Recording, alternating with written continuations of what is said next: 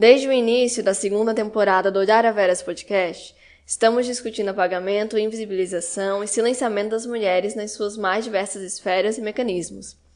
Entre pausas necessárias e casos dramáticos, tornou-se nítido que a pauta da vez é emergente e o seu debate é fundamental para o processo de mudança. Nesse sentido, para falar de silenciamento nas redes sociais, convidei uma colega de Spotify, que é mãe, jornalista, e que sentiu na pele como é ter seu trabalho e sua voz silenciados no Instagram, Verônica Linder.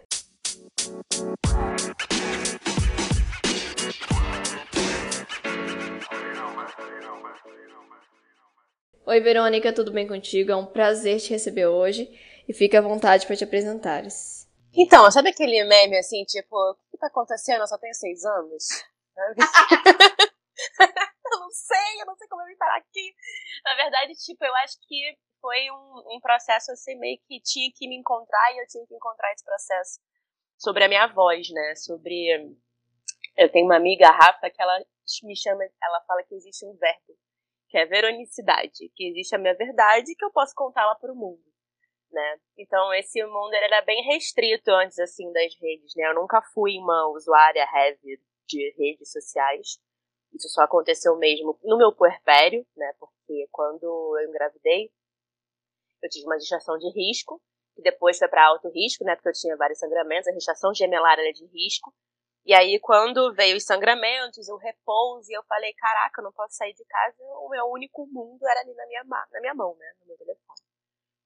E foi muito difícil, assim, para mim no início, porque eu abria minha rede, era uma rede, sempre foi restrita minha rede, né, as pessoas que me conheciam, os meus amigos. E aí, um belo dia eu abri, né, porque eu queria começar a vender almofada de amamentação. Eu falei, como é que eu vou vender para, né, como é que eu vou vender uma coisa se minha rede é fechada? E aí me batia um certo pânico, né? Tipo, quando eu comecei a falar sobre as coisas, comecei a, a compartilhar minha anotação. E aí, quando eu cheguei nesse lugar, eu encontrei, né? Eu acho que isso ocorre com todas as mães, assim, de tipo. Uma coisa é você expor a sua vida, né? Sua vida, eu, adulto, expondo aqui. A outra é eu estar tá expondo a vida dos meus filhos, né? Que nem tem, nem tem noção de quantas pessoas ali, o que, que é 100 pessoas uma criança de dois anos. Ela não sabe a quantidade disso. Então, esse foi um, um dos processos, assim, que eu passei, que era a exposição. E aí, eu comecei a falar sobre a minha amamentação e eu comecei a perceber que não era comum, né, as pessoas verem uma mulher amamentando duas crianças. E eu falei, cara, é real. Como é que eu vou fazer isso? Como é que eu vou explicar isso? Eu não sabia explicar, eu fui estudar. E quando eu fui estudar, eu fui conhecendo algumas estruturas do sistema. E quando eu conheci as estruturas, eu fiquei com muita raiva.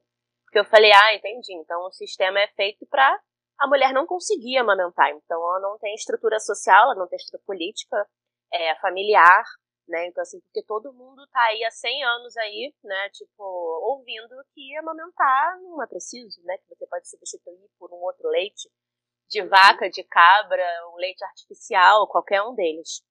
E aí eu fui criticando mesmo, eu tava com raiva, que eu fiquei, gente, isso é muita sacanagem. E eu comecei a reclamar na internet, né? Vou reclamar no Twitter. E aí eu comecei a reclamar, reclamar, reclamar, e até que né, as pessoas começaram a me ouvir porque eu tava falando muito alto. Né? E aí foi assim que começou assim os pequenos silenciamentos, assim, tipo, é, alguma vez que eu postei uma foto amamentando e aí o conteúdo caía por nudez, né? Aí teve aquele, em 2018, né, teve aquela primeira polêmica do tipo, ah, é, bota um paninho, né, pra cobrir o bebê e tal. Uhum. E aí uhum. foi quando até eu fui parar na Fátima Bernardes para falar sobre o que tinha acontecido comigo, que eu tava numa um centro comercial perto da minha casa, amamentando as meninas, as meninas tinham meses ainda, sei lá, uns cinco meses. E aí uma mulher passou por mim e falou, olha, você parece um gatinho amamentando dois, dois filhotinhos. olhei pra cara dela e falei, o quê? Ela é, você parece um gatinho, mas você é uma mulher, né? Uma mulher bonita, eu acho melhor você colocar, né? Ou parar de amamentar e amamentar na sua casa, porque olha só, tá todo mundo olhando, você tá chamando muita atenção. E eu falei, que bizarro, né? Porque quando você vê assim acontecendo, você fala assim, nossa, nunca vai acontecer comigo. Quando você vê acontecendo com você, você fala, caceta. Né? E aí eu comecei a reparar, assim, eu começava saindo um pouco, né, saindo do meu puerpério ali, saindo um pouco de casa mais. E era isso, para estar tá amamentando, você tem que sentar, né, ainda mais duas crianças. E aí eu ficava bem na altura das pessoas, né? Tipo, do. tipo, eu sentando no chão, eu sou metade de uma pessoa. E eu ficava bem na altura onde os homens botam a mão no saco. Então, assim, era uma coisa muito constrangedora, às vezes, amamentando na rua. E quando eu olhava, assim, o, o meu horizonte era um homem nojento, sabe? Tipo, passando, uhum. botando a mão, olhando, fazendo caras e bocas. E é isso, né? É uma tentativa de, tipo assim, de tirar desse espaço público. Né? E logo depois também veio a pandemia, mas assim, entre essas. Até chegar na pandemia, a gente ser realmente todo mundo enclausurado dentro de casa, né, eu conseguia muito, assim, estar nos espaços públicos e eu sempre voltava para casa estressada por alguma coisa que tinha acontecido, né, fora de casa, nas redes sociais também, nas redes, então eu perdi as contas já de quantas vezes fotos foram banidas, né, foram é, apagadas pelo próprio Instagram, é, quantas vezes eu fui é, suspensa por atividade indevida, e quando você vê atividade indevida, é porque eu postei uma foto com a minha filha colocando o boneco dela para mamar em mim, né? Então, assim, é, sempre a amamentação vista como nudez ou pornografia. É bizarro como não se restringia apenas a vida real ou a parte virtual, né? Sempre foram coisas que, durante a trajetória, desde que eu comecei a te acompanhar, andavam de mão dadas, né? Ainda mais antes da pandemia. Porque uhum. era, eram os teus relatos sobre as violências que eram sofridas, e violências às vezes simbólicas, às vezes literais, né? que eram sofridas quando tu ocupava esse espaço público que é teu direito. E aí chegava no Instagram, que é uma rede que tu tem um certo alcance, um alcance bem legal, e a própria plataforma tava lá te censurando, né? Sim. E é isso, né? Tipo, eu nunca é, fiz um patrocínio, tudo meu sempre foi muito orgânico, né? Quando eu tentei patrocinar, eu já estava restrita e eles disseram que o meu conteúdo era indevido para patrocínio. Até hoje eu sou eu não consigo vender nada patrocinando, né, pelo Meta, pelo Facebook, enfim, meu conteúdo sempre é restrito. E é engraçado falar isso assim, Manuela, porque por muito tempo eu falei assim, ah não, existe minha vida virtual, minha vida, né, real. E quando eu, e quando eu fui vendo, né, esses, é, esses silenciamentos, esses apagamentos, eu falei, nossa, que interessante, né, porque eles não estão simplesmente apagando um post eles estão apagando a minha vida, eles estão apagando o compartilhamento do que eu gostaria de falar, do que eu gostaria de falar para as pessoas, que eu gostaria que elas soubessem, e elas, sei lá, o que, que eu gostaria de compartilhar para elas saberem da minha vida, né? Pra... Porque assim, nunca foi um compartilhamento aleatório, tipo, ah, olha que legal. Né? Sempre teve um cunho político, sempre teve uhum. é, um rolê direcionado à saúde, é, sempre teve um caráter mais explicativo e eu me usava como exemplo, né? não como um exemplo a ser seguido, mas um exemplo de tipo, olha, se você seguir essas recomendações de saúde, talvez você tenha mais. É, eu não gosto da palavra sucesso na amamentação, não, porque eu acho que isso é muito individual. Mas para você chegar realmente a conseguir proteger essa criança, né? A saúde dela, porque eu acho que não existe. Não tem como você comprar saúde. Embora exista um preço, né? Você não, não tem como comprar o valor de uma vida embora as pessoas consigam ainda na Ucrânia lá comprar um bebê por 60 mil, nos Estados Unidos por 140 mil, a vida não tem preço.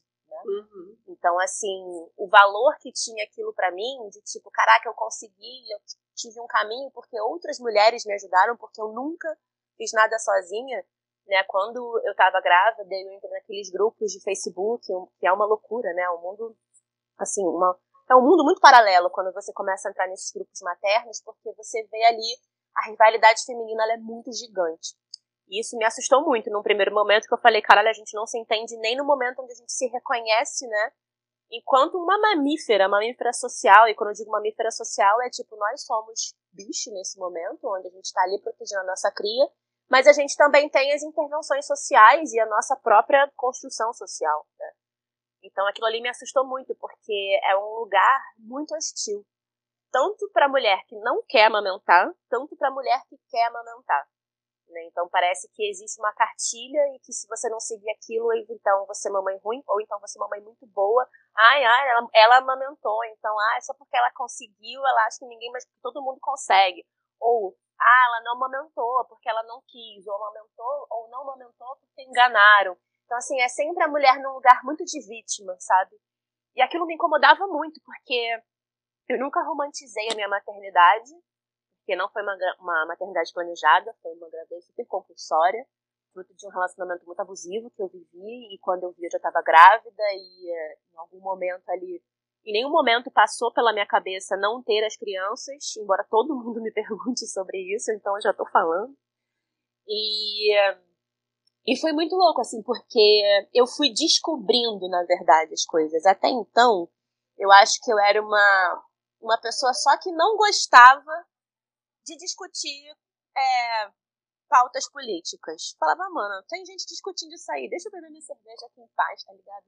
Isso aí, pô, as pessoas aí estão discutindo isso, não sei o que, né?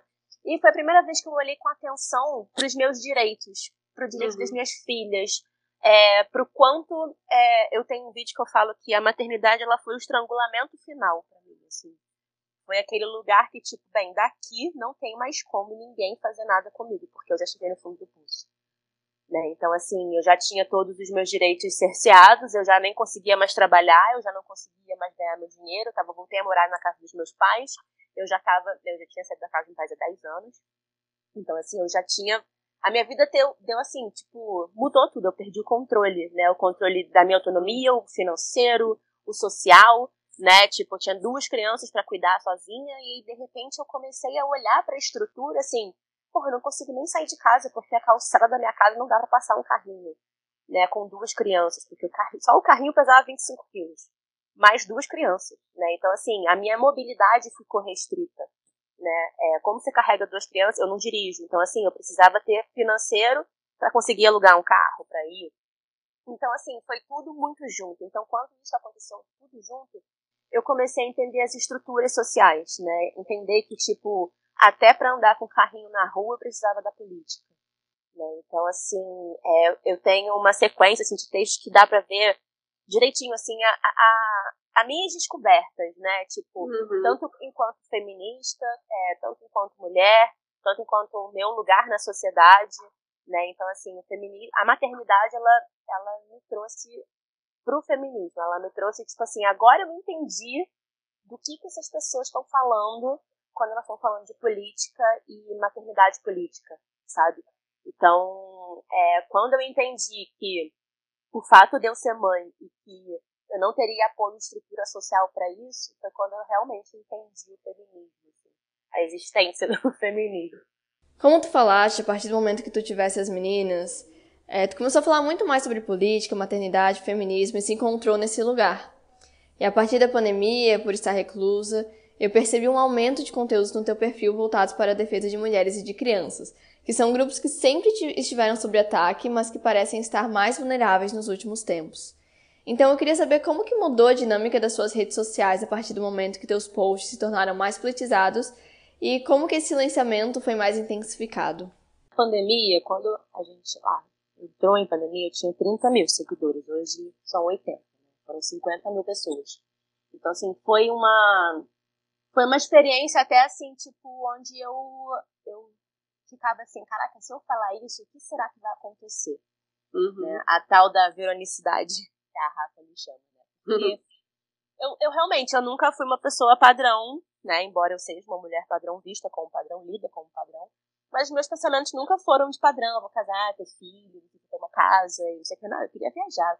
Né? Então, quando eu comecei a realmente, tipo, vou assumir quem eu sou para um monte de gente que eu não conheço, que eu não sei nem quem está me assistindo, né? Isso foi, assim, uma das, um dos, das, eu acho que foi a principal coisa que o feminismo me ensinou, sabe? Do da minha autonomia de pensamento.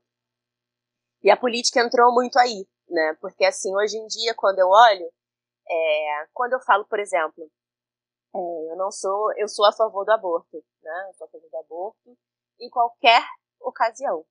Tipo, ah, a mulher queria muito no início, de repente, no meio da gestação, falou, não quero mais, tá lá com quase nove meses. Mano, eu sou a favor, independente dos riscos que essa mulher vai correr, né? Porque a gente também não sabe qual é o risco que a gente corre quando a gente escolhe ter uma maternidade, né? Uhum. Então, assim, isso é realmente uma opinião que as pessoas vão esbarrar e falar, nossa, não sei o que e tal. E eu falei, cara, é, sustentar a minha opinião e a minha autonomia de pensamento durante a pandemia, enclausurada contra as crianças, não foi um processo lindo, maravilhoso e de empoderamento. Foi um processo muito doloroso. Foi um processo onde eu me vulnerabilizei muito e eu corri muito risco, né? Porque a minha renda hoje em dia ela depende da internet, então ela depende da minha imagem. Eu, a, a forma, né, que eu ganho dinheiro é vendendo almofadas de amamentação, eu não ganho dinheiro com criação de conteúdo. Isso até mês passado, que agora eu abri uma comunidade para poder falar, né, sobre a minha realidade, a realidade e condição, né, de ser mulher, de uma mulher que tem filhos, uma mulher mãe, né? Então foi difícil entender qual era é, não no grau assim, mas entender qual era o momento onde eu passava do limite e aquilo ali virava um hate ou aonde eu não dava minha opinião sobre algum assunto e eu era muito cobrada para eu dar minha opinião porque é importante que a Verônica fale sobre isso é porque ela pensa diferente, né? Uhum. E, e foi um crescimento muito, muito orgânico também, né? Tipo, foram 50 mil pessoas que chegaram no meu perfil.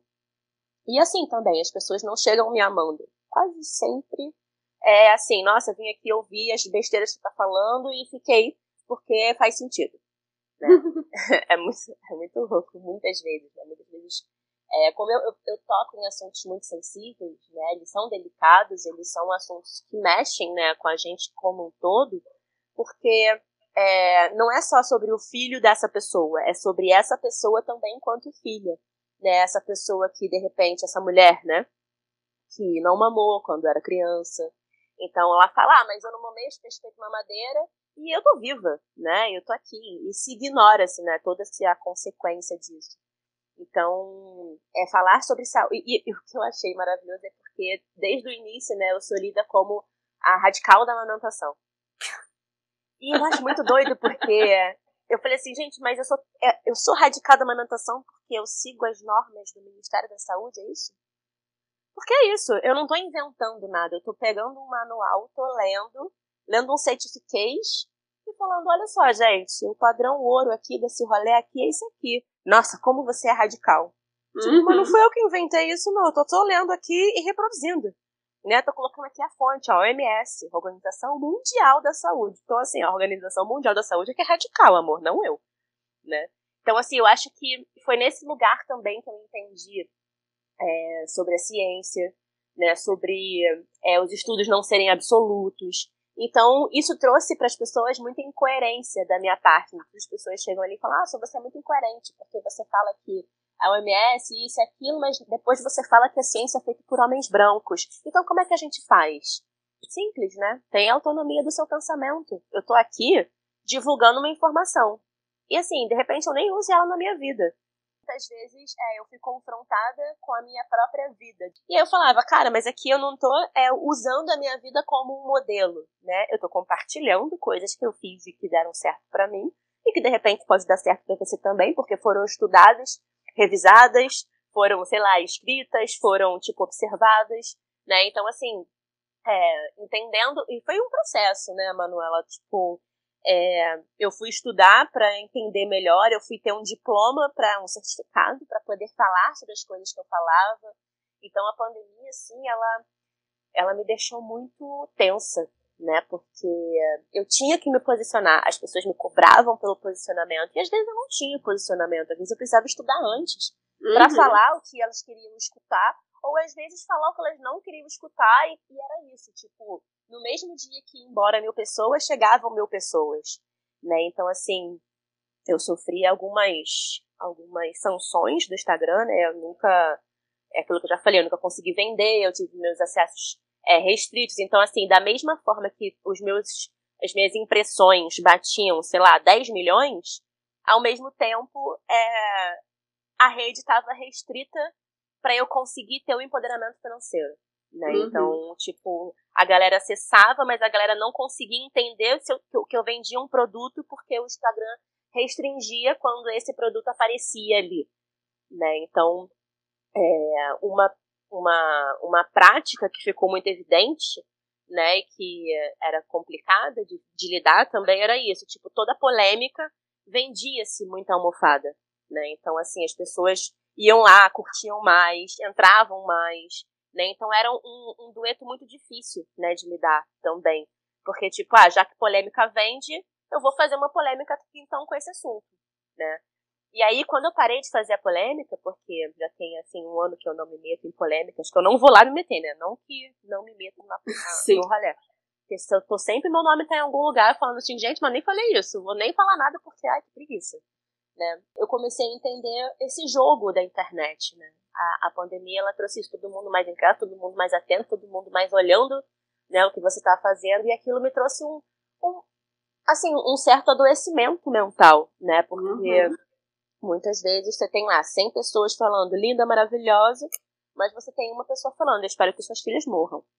Sim. Né? Então isso isso atinge muito, isso afeta muito. E sem né, estar tá ali trabalhando é, o emocional com terapia, é difícil também, né? Você aguentar esse pancadão diário de tipo, tem que segurar o engajamento, tem que segurar isso, e ao mesmo tempo eu vou lá, faço um post, falo sobre da minha experiência, e assim, todos os meus posts que foram apagados, basicamente todos eles são a minha história. Não são tipo eu falando de alguma evidência, de alguma coisa, não. É, é bem é bem pessoal, né? Tipo, é a minha história sendo apagada numa, num aplicativo que eu escolhi pra contar. E aí, tipo, de repente você fala, ah, mas então é só sair da rede social, né? Tipo, ah, é só acabar com ela. Vai, vai, vai pra outro lugar, vai pro YouTube, sei lá, vai pro Hotmart. Eu falo, tá, mas é, aqui também existe uma dinâmica, né? Não é simples e fácil você migrar para outro lugar e falar, ah, gente, é só ir para lá. Não é sem o espaço público, você fica ali restrita naquela bolha também. Porque uhum. no, na, na rua você ainda consegue chegar em mais pessoas onde tipo, a internet não chega, embora a internet seja muito maior. Né?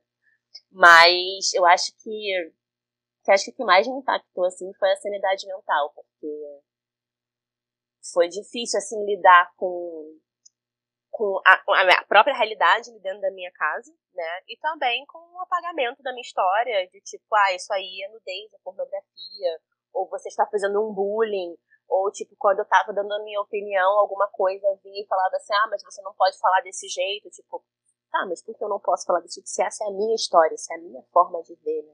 E algo que eu percebo muito é que as pessoas não conseguem sair daquele pensamento que por vezes é binário, de certo versus errado, de melhor versus pior, né? Principalmente com teu conteúdo que traz indicações do que é melhor para criança, mas que nem sempre tu aplicas. E quando se trata de mulheres, ser chamada de hipócrita, de moralista e de tantas outras coisas é muito complexo e doído. Até porque o teu trabalho é de divulgadora científica nas redes, tu não criou aqueles dados. Mas a partir do momento que é uma mulher e uma mãe fazendo essa comunicação, aí os ataques são muito mais intensificados. Eu sempre trabalhei com comunicação, mas eu sempre trabalhei na parte de audiovisual. Né? Até antes de engravidar, eu tava, eu tava sendo gerente de loja. Tava, tipo, desiludida, assim, com o mercado audiovisual, porque era isso, né? Eu trabalhava com edição de vídeo, eu era editora. E é uma profissão também que ela é bem na masculina, né? Tipo, é uma a prevalência, assim, de editores, né? De homens. Então, eu tava sempre em ambientes muito masculinos. Né, edição, é, fotografia, vídeo, direção, tudo, né, é, nesse lugar. E aí, quando eu cheguei na internet, eu falei, pô, 90% do meu público é mulher, então eu acho que é até melhor, né? Porque eu não vou ter que lidar com, com certos machismos estruturais também, né? Tipo, ganhava menos e tava ali. E o que me surpreendeu, assim, de tipo, caraca, não, agora eu realmente não sei lidar, porque eu acho que lidar com o machismo estrutural ou, né, tipo, a misoginia dos homens, ele é uma coisa que você vai aprendendo a lidar desde pequeno, né? Porque você vai ouvindo, você vai vendo e você vai se construindo ali, você vai no, ah, tá bom, vou sentar direito aqui agora, não vou colocar essa roupa. E aí você vai se adaptando, né? Você vai se moldando aquilo dali. Quando uhum. eu cheguei uhum. na internet, assim, eu tive pouquíssimos ataques de homens. Pouquíssimos todos os meus ataques principais assim foram de mulheres. As extrajudiciais que chegaram foram todas de mulheres. Os xingamentos vieram todos de mulheres. A violência, né, ela veio assim de mulheres de uma forma é, que eu fiquei muito perdida. Que eu falei, caraca, quem é a minha aliada nesse processo? Né? E isso também uhum. foi um choque, assim, de saber que nem toda mulher ia ser aliada. Tipo, que aquele voto em mulheres, que nem toda mulher ela vai estar ali pelas mulheres mesmo, né? Então, assim, a pauta do aborto foi uma pauta, assim, que me chocou muito, porque eu achei que as pessoas que me seguiam elas eram mulheres esclarecidas quanto a esse assunto, sobre direito ao corpo, autonomia do corpo. E aí, a primeira vez, assim, que eu falei sobre esse assunto, e aí vieram muitas mulheres assim, como assim você é, promove a amamentação, mas você também é uma assassina de crianças? E eu fiquei, eu falei, gente, o que que tá acontecendo? Né? E aí eu entendi a linha tênue, assim, né, da política, que aí eu entendi que a, a questão política que envolvia isso, né, e o como, tipo, eu não sou bem vista nem pelos, pelas mulheres progressistas, né? Porque eu tô ali defendendo que a mulher amamente, né, é o maior tempo que puder, uhum. né? Então, como assim, ah, pra amamentar desse jeito aí só ficando em casa, né? Eu falo, mano, eu sou uma mãe solo. Você tá falando de família, de moralismo comigo, né? Uhum. E pra direita eu era assassina de bebês, né? Ah, tudo bem, ela protege a amamentação, mas ela, ela é a favor que matem bebês. Então, assim, eu falei, caraca, eu tô no limbo político né? Porque eu não, eu não tô ali nem agradando um e nem o outro. E aí eu percebi, né, o jogo político da saúde mesmo, né, do quanto é necessário que as mulheres estejam em constante rivalidade, em constante briga, para que as coisas continuem acontecendo e a gente continue ali, né, tipo, brigando entre si sem poder ter energia para ocupar os espaços públicos, para ocupar a bancada lá da, do Congresso, né? Pra gente estar tá ali tendo os nossos direitos sendo tirados e a gente só fica sabendo quando já não, não já quando já foi. Uhum. Então a gente vai perdendo esse tempo brigando entre nós porque a gente não concorda em, em detalhes de algumas coisas e a gente acha que o que é, é individual é coletivo, que é coletivo é individual. A gente não sabe separar muito isso porque né, a gente não é ensinada sobre isso. E aí quando eu percebi que as mulheres mais de direita, onde os maridos né, já estão inseridos na política, elas se organizam muito mais fácil porque elas já são organizadas dentro dos retiros, né, dentro de, por exemplo, ah, tem alguma irmã que está passando fome ali não sei aonde, ah, vamos então aquele bairro, a gente junta aqui umas comidas de todo mundo e a gente leva lá. Né? Então a, a, igreja cumpre uma função social porque o Estado falta, então a igreja entra. Uhum. Né? Então eu falei, nossa, tipo, que complicado, né? Que difícil ver isso isso acontecendo, né? Então teve até um, um programa que foi com a Simone dos Anjos, que ela é uma evangélica, feminista, política pelo direito das mulheres, defende o aborto, né? E é, aquilo ali foi muito impactante para mim quando eu falei, cara, então é, por que, que as pessoas estão confundindo esses assuntos, né? A política, é, a, a fé, né? Porque é muito fácil confundir esses assuntos quando você tem aí uma bancada inteiramente composta por homens decidindo, né, sobre o corpo das mulheres. Enfim, Sim, foi foi muito assim foi muito complexo para mim porque ao mesmo tempo que eu estava descobrindo uma estrutura social assim muito é, muito ruim né? Muito ruim para as mulheres muito ruim para as crianças né? Eu estava cuidando de duas crianças sozinha. Então muitas vezes eu estava ali tipo com os dedos nervosos né na internet parar respondendo argumentando refutando estudando. Eu também estava ali dentro da minha casa com duas crianças sozinha, cozinhando, limpando, né, entretendo, é, tentando fazer aquilo dali, tipo, da melhor forma possível, também me curando, né, enquanto filha, de tipo, caramba, é, isso foi negligenciado na minha infância, ou tipo, ai, não, isso aqui eu não posso culpar meus pais, poxa, minha mãe era tão nova, ela tinha 17 anos, e pô, eu tô com 30, e sabe, tem uma diferença muito grande entre você ser mãe aos 17 aos 30. Então foram muitos processos ao mesmo tempo, tanto é que isso adoeceu a minha mente, né? Então hoje eu até estou tentando fazer um movimento, tentando não, não estou fazendo um movimento, né, de sair um pouco desse lugar aonde eu estou sempre no meio de batalhas, né, onde eu estou sempre gritando para ser ouvida, para gente, olha só, existe uma realidade aqui e que eu consegui entender e, e, e juntar uns pontinhos e, cara, vamos conversar sobre isso aqui de uma forma profunda, de uma forma onde a gente possa é, se entender melhor, onde a gente possa ajustar umas arestas, onde a gente possa falar, cara, você acha isso, eu acho aquilo, mas e num coletivo geral, como é que a gente pode resolver? Né? Uhum. De uma forma política. Ah, beleza, você não gosta de andar de carrinho na rua, você prefere o sling. Pô, mas eu prefiro carrinho porque eu tenho duas crianças, eu não consigo levar. Então como é que a gente faz? A lei é pra quê? Pra melhorar a calçada, pra nem você que tá com o sling cair e eu com o meu carrinho passar né? Então, uhum. o que eu percebo é que às vezes existe um, um lugar assim nas mulheres que é assim, é, usando esse mesmo exemplo bobo, é tipo assim, ai não, você não é tão boa mãe porque você carrega no carrinho e eu carrego no sling. E aí, isso vira um lugar de tipo de afastamento.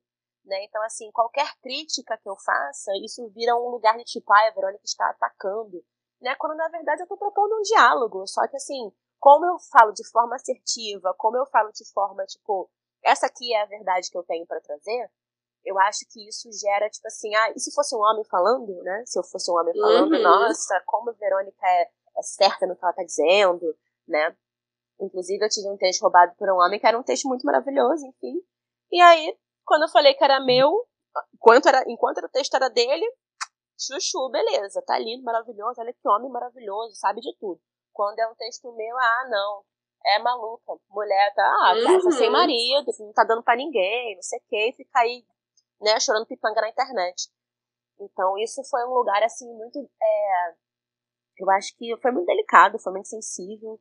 É, muita gente acho que nem entendeu, né, tudo que eu estava vivendo ali naquele momento. Porque é isso também, a gente vai, vai vivendo de forma automática, né? Na internet, assim, eu vejo muito, tipo, ah, preciso responder isso aqui. Né? Aí eu tô respondendo isso aqui enquanto tem uma criança agarrada na minha perna enquanto eu faço o almoço. E aí a pessoa quer que eu mande unicórnio, coração, né? Então, assim, uhum. cobram essa, essa doçura e essa suavidade o tempo inteiro, mas ninguém tá lá me ajudando a mexer o arroz para o arroz não queimar, né? Isso se conecta com vários debates que vêm ocorrendo dentro do movimento feminista, né? Porque a estratégia de nos cansar é muito eficaz. A gente acaba tendo jornadas duplas, triplas, filho, trabalho, essa nova jornada de falar sobre as nossas vidas nas redes sociais, e tá tudo bem com ela. Mas que para isso seja possível e saudável, algo que também falta, né? Não dá para exigir em comportamentos da mulher que não se exigem do homem, porque se for para responder tudo com doçura, simpatia e um emoji colorido, e performando todo aquele ideal de feminilidade, ninguém dá conta. E não dá conta é o projeto. Tipo assim, você está na internet, você vira um produto nesse lugar, né? E eu percebo é esse lugar assim de tipo, você precisa ser este produto, porque se você não é este produto, é muito mais fácil a pessoa te atacar. Porém, uhum. quando você é um produto, também é muito fácil da pessoa te atacar. E, e uhum. quando eu vi, né, tipo assim, é, ah, tudo bem, é, um homem, por exemplo, né, é fazer uma publicidade que é um conflito de interesse. Médicos, né, é, profissionais de saúde. Enquanto homens, esses homens, eles têm esse, essa, essa permissão, né, para fazer isso. Mulher não. Mulher, você tem que andar na linha o tempo inteiro. Se você sair, você vai ser rechaçada, chamada de mau caráter, chamada daí para baixo, né? Então, assim, é, essa rivalidade, ela me assusta também, porque, assim, o preço que se paga para estar na rede social hoje em dia, ele é pago com publicidade.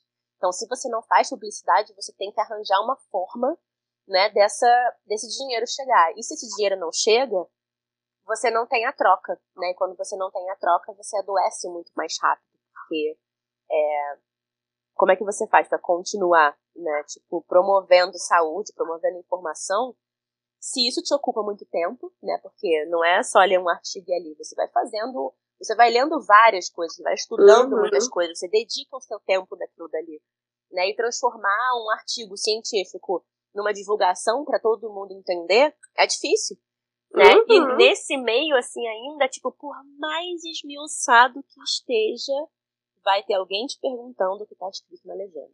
Uhum, né? Com certeza. Lá no meu post que eu falo assim, sou a favor do aborto qualquer idade gestacional. Aí a pessoa pergunta assim embaixo, até com 34 semanas? Eu vi! Sim, querida, qualquer idade gestacional, qual é a dificuldade? Ai, nossa, não precisa ser grossa. Falei, ah, mas é só ler as legendas, gente. Que, qual é a dificuldade?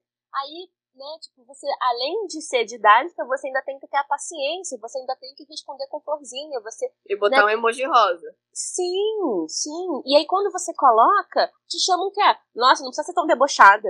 Porra, gente, se decidam, né? Uhum. Tipo, no, qualquer, então assim, qualquer forma que essa mulher fale, então essa é a minha conclusão, assim, de tipo, eu posso ser grossa, eu posso ser debochada, eu posso ser amorosa, eu posso ser doce. Qualquer forma que eu falar, eu tô errada. É que né? a questão é a mulher falar, né? É, exatamente. Né? O que, que essa mulher tá falando? Vai lavar uma louça, vai cuidar dos teus filhos, caralho. Não se mete aqui, não. Uhum. É isso. E pegando uma perspectiva mais estrutural agora, quando tu falas da indústria do leite artificial e da importância, da importância do aleitamento materno, isso tem um impacto a ser pensado dentro do capitalismo, né? Aquela coisa de que o indivíduo, independente do quão munido ele está de ciência e de informação, tem sua voz silenciada pela indústria. Não, eu acho que é, a gente tem uma, uma falsa sensação, né, de que tudo que for mais caro é o melhor. Né? Uhum. Então, é, eu digo assim que se as mamas das mulheres fossem transparentes e a gente pudesse ver o leite sendo produzido, o leite saindo, eu acho que a gente acreditaria mais no poder fisiológico do corpo, né? Porque é muito raro, Manuela, uma mulher que teve uma gestação saudável não conseguir amamentar. Só que essa mulher, ela tá sendo ali, né, tipo, o tempo todo protegida por essa indústria e acolhida por essa indústria, né? Então, enquanto eu, enquanto ativista, tô lá gritando, né, não, não sei o que lá, amamente, não sei o que, porque melhor pro seu filho, porque reduz isso, é, ativa aquilo e tal, a, a indústria tá assim, poxa, mãezinha, tá tudo bem, é, é difícil mesmo, é complicado, é exaustivo. Olha, eu tenho uma solução aqui para isso para você. Uma mamadeira, uma chupeta, né? E aquilo ali que eu tô ali dizendo que é um absurdo, né, é lido como acolhimento. Né? Então, assim, é o único momento ali que essa mulher. Único não, né? É um momento que essa mulher ela vai estar sendo acolhida pelo predador dela. Né? Uhum. Né? Então, é, é, difícil você, no auge do seu puerpério, né? O auge não, né? No comecinho já, já deu merda, ou na, na gestação já deu, porque você fica vulnerável.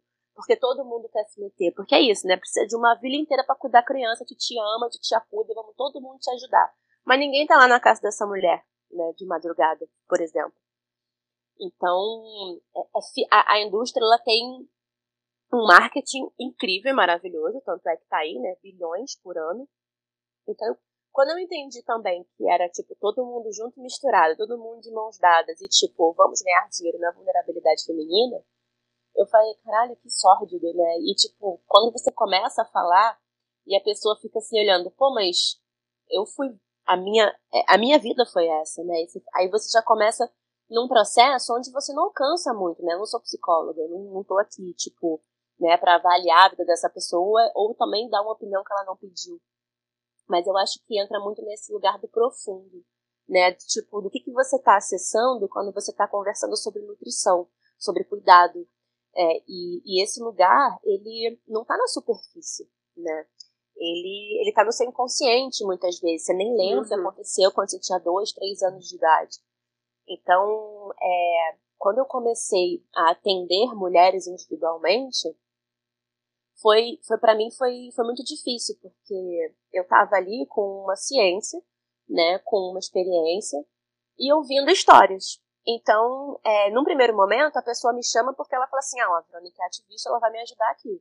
E aí, quando eu chego na casa dessa mulher, ela já tem toda uma estrutura familiar ali, social, onde ela está inserida, né? Então, assim, a amamentação ela tem muito a ver com estrutura social, onde é quem são as pessoas ao seu redor, se as pessoas ao seu redor amamentaram ou não, né? Então, assim, eu já cheguei em casas de, de, de pessoas, né, que tinham avós muito antigas que amamentaram cinco, seis crianças e, tipo assim, era uma pressão para amamentação. Ou eu já cheguei em casos de pessoas que, tipo, a mãe e a avó não amamentaram, então, assim, nossa, uma pessoa aleatória aqui na nossa casa, na nossa intimidade, né, para chegar aqui, para cuidar de você, sendo que a gente está fazendo isso. Né? Então, assim, o capital ele age muito nesse lugar da vulnerabilidade, né? Na, nesse lugar íntimo, nesse lugar onde, tipo, só você sabe o que você passou. Então, tipo, quando eu ouvi, assim, histórias, nossa, mas eu fiz de tudo e não consegui amamentar. Né? Geralmente, quando você faz de tudo, de repente pode ser isso que atrapalhou a sua amamentação. Porque não tem mistério, né? A gente só precisa de apoio, a gente precisa de informação, a gente precisa que as políticas é, sejam acessíveis a todos, que os trabalhos sejam é, mais generosos né, em, suas, em seus oferecimentos. Então, assim, se você. É, e, é, e aí que eu acho que vai entrando junto com o capitalismo, né? Quando você entende que uma mulher ela pode parir, ela pode amamentar, ela pode ter filhos, e isso vai ser né, a prioridade dessa vida, você fala assim, ah, então não, então eu não quero essa pessoa porque ela vai me dar muito trabalho, eu vou precisar, né, mover muitas coisas para poder ser generoso ao ponto dessa pessoa poder criar um ser humano.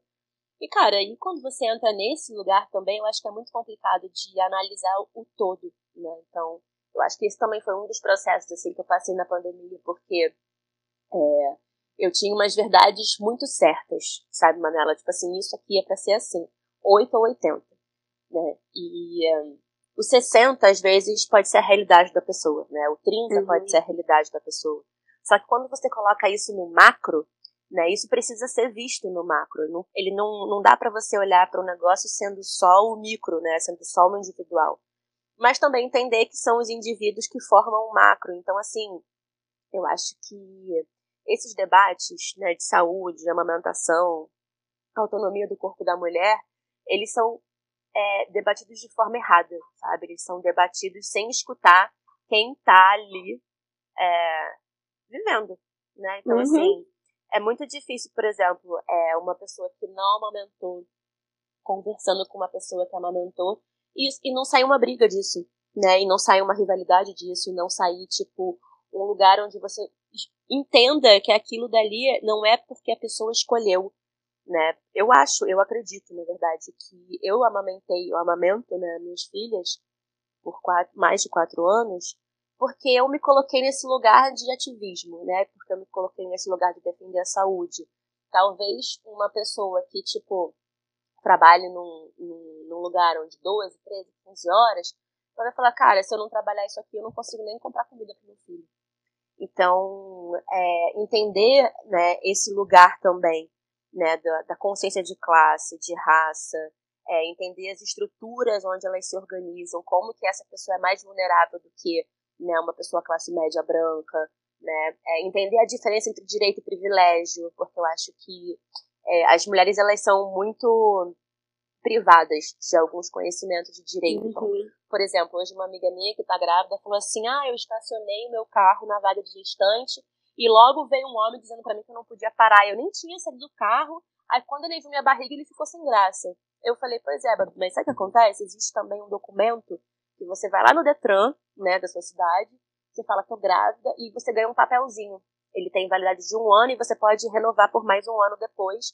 E você deixa no painel do seu carro, igual de deficiente, igual de pessoas idosas, que você é uma mulher gestante. E essa mulher gestante, ela também vai ter filho depois, então ela tem prioridade. Né? Então ela tem prioridade nas filas, ela tem prioridade para estacionamento. Mesmo que todas as vagas é, de é, prioritárias para gestantes estejam ocupadas, essa mulher pode ocupar uma outra vaga também prioritariamente, né? Então eu acho que a gente não sabe que existem direitos porque a gente está gestando, porque a gente está criando um ser humano, né? Então eu acho que teve também um tweet muito maravilhoso que foi: é, você não está gestando uma, uma criança, um bebê, né? Você está fazendo uma pessoa, uhum. né? E uma pessoa ela vai entrar em, em, muitos circuitos sociais e tipo essa essa criação, né? Ela ela faz parte de uma construção do lugar onde você vai viver, né? Então eu acredito assim que a gente tá tanto tempo ali brigando entre si, rivalizando, desde a infância, adolescência, que não dá nem tempo de a gente saber quais são os nossos direitos, né? Então, assim, você não sabe que você ficou gestante, então você tem prioridade em basicamente todos os lugares para ser atendida, inclusive numa vaga de estacionamento. Né? Mas para isso você tem que ter acesso burocrático a isso, uhum. né? Então assim, você nem imagina que isso aconteça, né? Então eu acho que que, que ser mulher assim, uma mulher que está ali inserida nesse contexto que tem muito acesso à informação, é de pirar a cabeça, porque você fala, nossa, como que ninguém sabia disso? Por que, que eu não sabia disso antes de engravidar? Por que, que eu não sabia isso antes de, ter, de, de querer amamentar, né? Porque a gente acha, ah, é biológico, é instintivo, somos mamíferos, não sei tá, mas a gente vive em sociedade já há muito tempo, né? A gente não tá no meio do mato. Então, é, eu acho que a gente tem uma desgraça tudo isso. E agora é uma pergunta mais leve, assim, pra finalizar, e já podia ter indicação também. Tá tudo uma merda, sabemos, uhum. faz alguns anos, né? Já fiquei indicação no livro da Gerda Lerner, A Criação do Patriarcado, que a gente vê que faz vários anos, inclusive, que tá difícil para nós. Sim. Mas a gente também pode se mobilizar enquanto coletivo, né? E eu Sim. quero saber qual é a tua opinião, como que a gente pode se organizar, se engajar para que, ao invés de a gente ficar competindo uma com a outra, a gente contribua para amplificar as vozes que são estruturalmente marginalizadas. Cara, eu acho que o primeiro de tudo é começar a se ouvir mais, né? Tipo, não, enten não entender uma fala de uma mulher como um ataque pessoal. Eu acho que isso vale para todas as pessoas, para mim inclusive, né? Eu acho que a gente tá sempre muito na defensiva, né? E ouvir quem veio antes de nós, quem já escreveu muita coisa antes de nós, né, Manala? Porque quando você fala da criança no patriarcado, eu acho que foi um dos últimos livros que eu li recentemente. E eu falei, nossa, se eu tivesse lido esse livro aqui primeiro, eu acho que não tinha passado algumas coisas de, de, de, falta de entendimento, né? Então, assim, acho que às vezes a gente ignora que, que os sistemas opressores eles já vêm há muito tempo, né? Tipo, décadas, enfim. E a gente vai, tipo, ah, falando assim, ah, não, esse livro aqui é velho, então nem serve para agora. Mas, na verdade, é quando a gente deixa de ter acesso a conhecimentos, né? Quando a gente deixa de ler, quando a gente... A internet acho que trouxe muito isso, né? A velocidade da leitura. Tipo, o tweet lá tem 140 caracteres e você tem que resumir todo esse rolê ali e não aprofundar. E um livro é isso, né? Um livro é aprofundamento, é questionamento. Então, assim, é, Mulheres, Raça e Classe, da Angela Davis, foi um livro que abriu a minha mente, foi um dos primeiros livros feministas que eu li. É, é, eu acho que entender sobre a cultura do estupro, né, é, entendendo que a gente vive numa sociedade onde a mulher precisa servir ao homem sexualmente, domesticamente, né, em todos os âmbitos, entender isso, né, como que isso afeta as meninas e as crianças, os meninos, né? Então, assim, a gente é fabricado ali dentro de uma cultura onde, hum, isso daí, vai, essa menina aí vai dar trabalho, hein? Ah, ó, fecha as pernas que o meu homem chegou, que o meu garanhão chegou. Então, assim, entender essas questões mais estruturais para a gente conseguir realmente é, se fortificar enquanto base, né? Enquanto mulher, enquanto coletivo. Né? Eu gosto muito da palavra coletiva para falar sobre mulheres, porque eu acho que a gente precisa realmente se organizar. E quando eu digo se organizar, né, tipo assim, eu pego as minhas amigas vamos fazer um negócio aqui, né? Tipo, aquelas pessoas que pensam diferente da gente, elas são ótimas para o nosso crescimento, né? Mas o que eu vejo é, tipo, a gente tem o mesmo objetivo, só que os caminhos são diferentes, né? Então, assim, por que não trilhar caminhos diferentes com o mesmo objetivo precisa ser um, um, um lugar de rivalidade, né? Ocupar os espaços políticos, porque a gente tem aí, né, um horror que é a Ana Campagnolo abrindo a CPI do aborto e todos os, os, deputados lá que votaram a favor são todos homens. E aí eu vi, assim, vários comentários. Ah, mas não tem uma mulher, não sei o que lá, barará. Que bom que não tem uma mulher, fiquei feliz só dessa parte já ter acontecido. Né? Uhum. Né? Porque antigamente a gente já teria mulheres ali inseridas. Tem só a tal da Ana, mas assim, né? Então, assim, eu acho que é, olhar para as pautas e falar assim, tá, qual o objetivo disso aqui? Ah, o objetivo aqui é, é a autonomia do corpo da mulher. O que é a autonomia do corpo da mulher? É o direito à amamentação, o direito à gestação, o direito ao aborto, é o direito a escolher o que você quer fazer, o jeito de se vestir, o jeito de se comportar, o jeito de estar nos lugares. Né? Então, assim, o objetivo é sempre o mesmo. Né? Só que os caminhos que as pessoas, as mulheres fazem isso é que são diferentes. Então, assim, se organizar enquanto coletiva não é simplesmente, ah, não, não vamos é, não vamos falar com a Verônica porque ela é muito radical. E aí ela, só a presença dela já vai é, afastar as mulheres que não amamentaram. Né? Então, assim, a gente tá brincando de quê nesse lugar, né, gente? Tipo, uhum.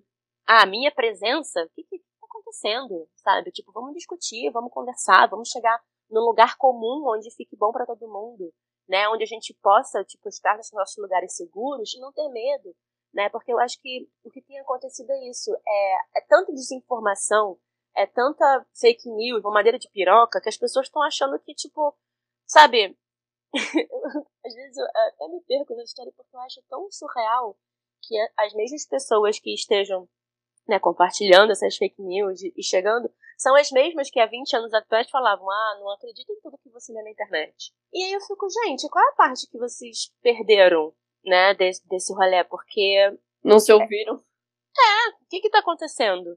Né? Qual foi o momento que isso aconteceu? Porque é óbvio que é uma construção, né? Dá para ver isso assim construído, mas cara, vamos pensar um pouquinho, vamos ter um pouquinho de bom senso, vamos, sei lá, trazer para racionalidade, sair um pouco da emoção também, né? Eu acho que eu, eu trabalho muito também com astrologia como autoconhecimento. E essa é a maior, é a melhor parte, assim, né, da, da dos hates que eu recebo. Que é eu tipo vi assim. esses dias. Ai, não, Verônica, não acredito. Eu gostava muito do seu conteúdo, mas agora não dá mais.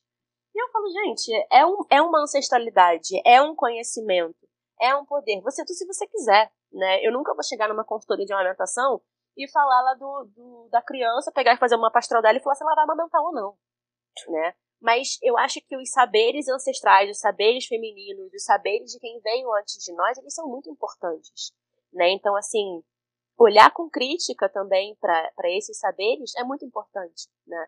É muito, é muito valioso que a gente consiga ler um texto, criticar o texto, pegar o que tem de melhor naquele texto, transformar isso né, num, num saber atual e, um, e poder escutar mulheres, né? Eu acho que o, o início de tudo, assim, ela começar, a gente começar a ouvir com atenção, né? Poder, tipo, fazer estudos dirigidos de livros, é poder a gente se organizar enquanto sociedade, é poder a gente, é, sei lá, eu vejo, eu vejo muito essa, eu, eu nunca estive organizada em nenhum coletivo. Eu acho que eu sempre apontei um lugar, tipo, vamos aqui, ó, eu tenho, hoje em dia eu sou organizada com o LEME, né, que é o leite materno nas escolas, porque eu acho que a escola não deve ser um lugar de desmame. Uhum. Então esse é um lugar onde eu ainda não atuo presencialmente nas escolas, mas eu tô ali, tipo, entendendo como é, ensinar cuidadores de creches a cuidar de crianças, né? É, porque também é, isso, né? O sentido do coletivo é isso. O que, que é o coletivo? Ah, é só me, me organizar entre as minhas amigas? Não. Não, é a escola onde meu filho frequenta. É os espaços públicos onde ele vai. Como as pessoas cuidam. E tudo isso vai entrar na educação. Né? A gente vive uma sociedade muito punitivista. Né? Então, por exemplo, teve. Eu vou, eu vou terminar, tá? é, tem esse podcast da Mulher da Casa Abandonada. Uhum. E, e o que me chamou a atenção nesse podcast foi assim, tipo, o cara, né, o... Qual o nome dele? O Benny lá? Uhum. Sabe? Então, esse homem, ele, ele cumpriu. É, ele cumpriu a pena dele, né? Ele foi lá, ah, seis anos de prisão, vai pagar uma multa, não sei o que lá. Esse homem tá solto, esse homem não foi tipo, ah, agora vamos fazer uma sessão de educação. A família que sofreu né, o racismo ali, tipo, que sofreu os abusos, não tem preço que pague. Né? E ele já tá livre, ele já tá solto porque a, a sociedade punitivista faz isso, né? Tipo, vai colocar esse homem, tipo, ah, ele já não tem mais nada para pagar para a sociedade. E na verdade ele tem, até o último dia de vida dele, né? Mas o que eu percebo é a falta de educação, né, sobre isso. Então, tipo, fazendo um paralelo com esse com esse assunto, é quando as mulheres falam: "Ah, se eu não tivesse a fórmula, eu teria que ter uma ama de leite", né? Então, assim, essa mulher, ela pode até ser punida né, por falar uma coisa dessas. Mas vai passar, né? E as amas de leite, que são as, hoje em dia as, as, as babás das crianças, continuam no mesmo lugar. Né? Uhum. Então, é, eu acho que a educação realmente é se informar, é se educar, é procurar esse lugar. E não tipo assim, ah, alguém tem que me ensinar isso aqui. Ah, alguém tem que me ensinar essa história, alguém. Você está sempre nessa, nessa condição de esperando alguém falar comigo, esperando alguém me ensinar, ou esperando é, que a pessoa tire a minha dúvida daquele assunto. É, é, mais um lugar de tipo, eu preciso mudar isso aqui, como é que eu faço? Eu preciso ler esse livro, esse livro, esse livro, porque isso aqui tem a informação que eu preciso para construir o meu pensamento crítico, para eu conseguir conversar sobre isso e, e me movimentar e, e, cobrar políticas públicas, né? Tipo, estar em espaços públicos de poder onde a gente possa ser ouvido e possa falar, né? Então, é, eu acho que tudo isso que eu falei hoje, eu acho que se resume num lugar, né? Tipo, a gente procurar por educação, a gente está sempre em contato com, tipo, como que eu posso educar didaticamente para isso aqui acontecer, né? E uh, eu acho que é assim que a gente muda como a gente está agora, né? Porque o desmonte da educação é um projeto político, já dizia Darcy Ribeiro, né? Então, assim, é, entender isso realmente dia a dia na nossa vida né? Isso passa por uma educação feminista, isso passa por olhar as nossas crianças como potenciais mesmo, de tipo, cara, se eu ensinar tudo isso que eu tô falando aqui para adultos, explicar para as crianças, eu não vou precisar estar tá falando para adultos. Né? Então eu acho que esse lugar de, de, de criar com apego, de criar com, com olhando né, para essa, essa mente humana que está ali sendo formada, é, é, muito, é muito importante né? E isso já está sendo feito há muitos anos, né? Com doutrinas, com homeschooling, com todo esse esse apego, né, que a nossa sociedade aqui brasileira e em todos os lugares do mundo tem ao moralismo, à família, né, a todo esse uhum. binarismo onde a gente, ah, o homem faz isso, a mulher faz aquilo, e eu acho que aí a gente fica muito, fica muito difícil o debate quando é, as pessoas já têm muitas certezas concretas e finitas, né, e não olham para as questões de tipo, nós amadurecemos, de repente, há 100, 200 anos atrás isso funcionava, né? Hoje não funciona mais. Como é que a gente vai resolver? Ah, colocando, né, tipo, ah, isso aqui é assim, pronto acabou? Não, mano, vamos conversar. Se a gente não conversar, eu sinceramente acho que a melhor forma, assim, é, sem ser educação, seria botar fogo em tudo.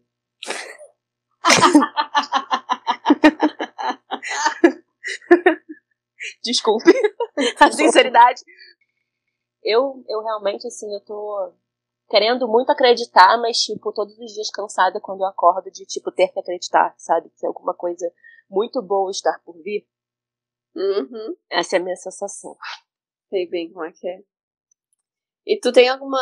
Tu deu algumas indicações de leitura nessa última frase, mas tu tem alguma indicação específica aí que tu queira deixar para os nossos ouvintes? Meu guia de amamentação. Ele é incrível para pessoas, para mulheres, para cuidadores, né, para a gente entender um pouco mais a relação entre a maternidade e a política, porque às vezes eu acho que as pessoas escutam assim, ah, a maternidade, a política, não sei o quê, mas a gente não sabe que a política muda a calçada da nossa casa, né. É, eu gosto muito de um... Ah, eu sempre indico esse livro. Ele não tem nada a ver com o assunto que a gente está falando aqui hoje, que é um livro do Milan Kundera, que é Insustentável Leveza do Ser, uhum. que me acompanha há muito tempo. E ali, eu acho que a gente entende várias dinâmicas sociais que prendem a gente a relacionamentos amorosos. Né, que a gente foi socializada que seria o ápice da mulher, né, quando ela fica completa, quando ela é, encontra o grande amor da vida dela, e ela coloca isso como um foco central da vida. E ali nesse livro ele fala sobre isso, sobre o peso e a leveza, né? O que é pesado e o que é leve quando, por exemplo, a gente encontra um sistema patriarcal desse. E uhum. eu faço esse paralelo com a amamentação porque é isso. Tipo, a amamentação ela é muito pesada, mas ela também pode ser muito leve, né? Então, assim, é insustentável mesmo, mesmo né, na sociedade que a gente vive, amamentar durante quatro anos. É insustentável, porque é muito difícil, porque é, as pessoas elas vão criticar e ao mesmo tempo elas vão admirar e ao mesmo tempo você vai ter vários sentimentos ali dentro de você, né?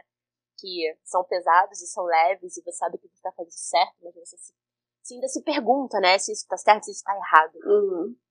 E eu acho que esse livro ele traz uma, uma densidade para esse assunto que é interessante quando você também consegue fazer autocrítica também, né? Não é para ler ele isoladamente.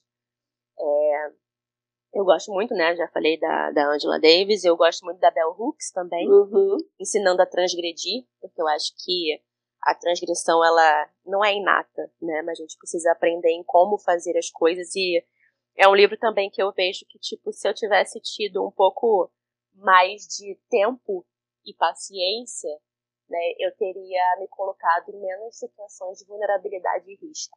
Né? Acho que vulnerável é, é muito bom de estar, porque você se abre muito emocionalmente.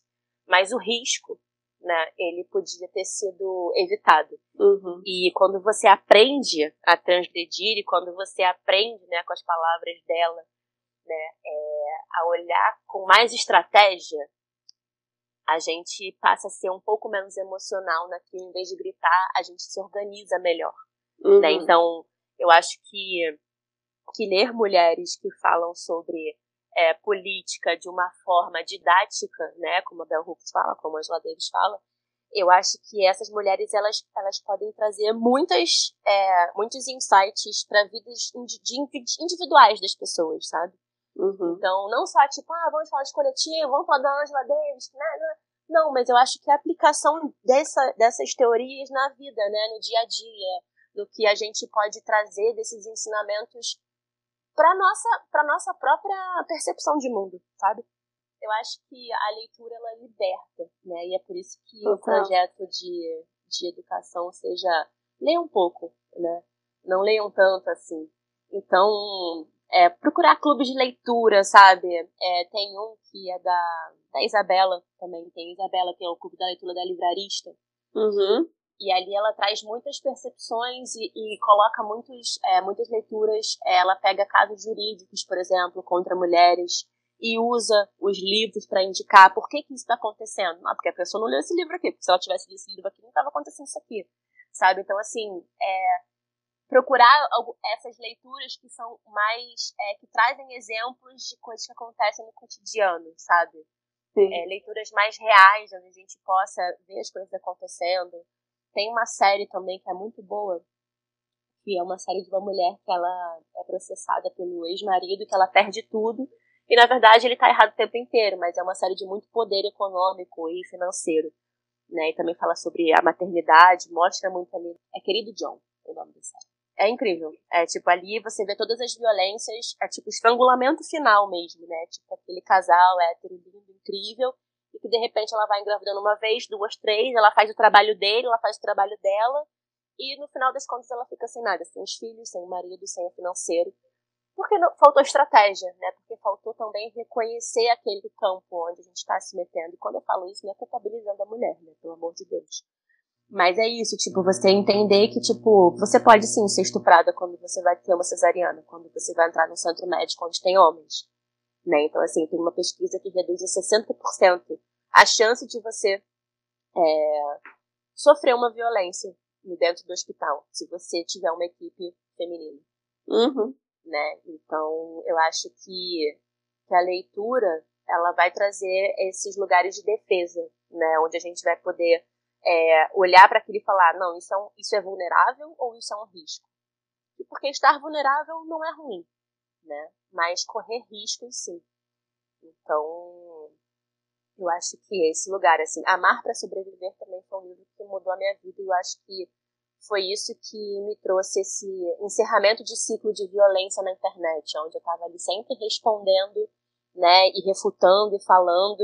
E aí, quando eu entendi o que, que era a síndrome de Estocolmo social, onde a mulher está inserida, né, onde a gente se apaixona por aquilo dali para sobreviver, tipo, eu vou dar amor para isso aqui, porque senão eu vou, eu vou morrer, uhum. né? Então, eu acho que Amar para Sobreviver seria um livro, assim, de tipo, Lê A Criação do Patriarcado e lê Amar para Sobreviver. E lê A Destentável Leveza do Ser. Eu acho que são três livros assim que, que eu olho e eu falo que bom que eu li, porque faz parte da minha construção e, e deu ser essa pessoa que eu sou hoje, né? Tipo, uhum. Foram esses três livros assim que eu entendi a estrutura de tudo. Óbvio que teve vários outros, vários artigos, várias pessoas, vários textos, né? Mas eu gosto desses três. Ah, que bom. Gosto quando vem bastante indicação assim. Verônica, Irada. eu fiquei muito feliz de falar contigo. Eu acompanho teu trabalho há muito tempo e admiro e admiro vezes a paciência também. Porque é engraçado, né? Tu falou tudo isso desse teu ponto de vista de criadora de conteúdo, agora eu, enquanto pessoa que acompanho, recebi muito mais do Instagram quando era polêmica. Então, acompanhei bastante essa tua jornada Sim. também. E no crescimento das suas filhas, né? Que é uma coisa maravilhosa que as redes nos trazem, da, dessa união entre mulheres, de poder ver a vida acontecer também. E tô muito feliz de ter conversado contigo hoje. Muito obrigada. Eu também. viu? Falei um monte de coisa aqui que eu nunca falei na vida. Sei lá o que aconteceu aqui, que eu abri a boca e comecei a falar um monte de coisa, sei lá o que eu falei, já tô perdida no que, eu falei. Obrigada pelo convite. Eu amo. Bom conversar, bom saber que de alguma forma também o meu trabalho não é só polêmica, ele impacta a vida, né? Bom saber que eu sou escutada por mulheres que não são mães, porque eu acho que também assim dá pra decidir, né? Tipo, vou ser mãe ou não vou ser mãe? Pô, a Verônica tá falando umas paradas estranhas ali, né? Acho que eu não vou ser mãe não, brother, porque já teve muitas mulheres que chegaram, nossa, meu sonho era ser mãe, depois que eu comecei a te escutar, não quero mais não.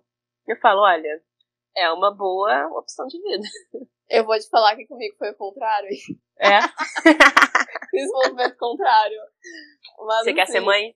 É, eu não queria, né? Aí comecei a seguir umas pessoas e falei, ai, gente, é horrível, né? Mas, Poxa.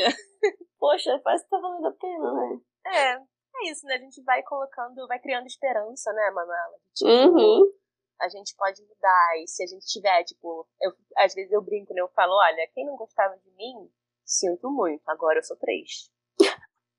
Maravilhosa. Sinto muito. Também quero deixar o recado paroquial da, da semana, que o Olhar a Vera está voltando, voltando com todo vapor, com convidados maravilhosos, como Verônica, e voltará em formato quinzenal. Então, aguardem Spotify e demais agregadores de áudio que estamos voltando com tudo. Amo. Parabéns. E obrigada. Ah, obrigada. E parabéns pelo teu podcast também, que eu ouço e gosto muito. Irado. Até mais. Até.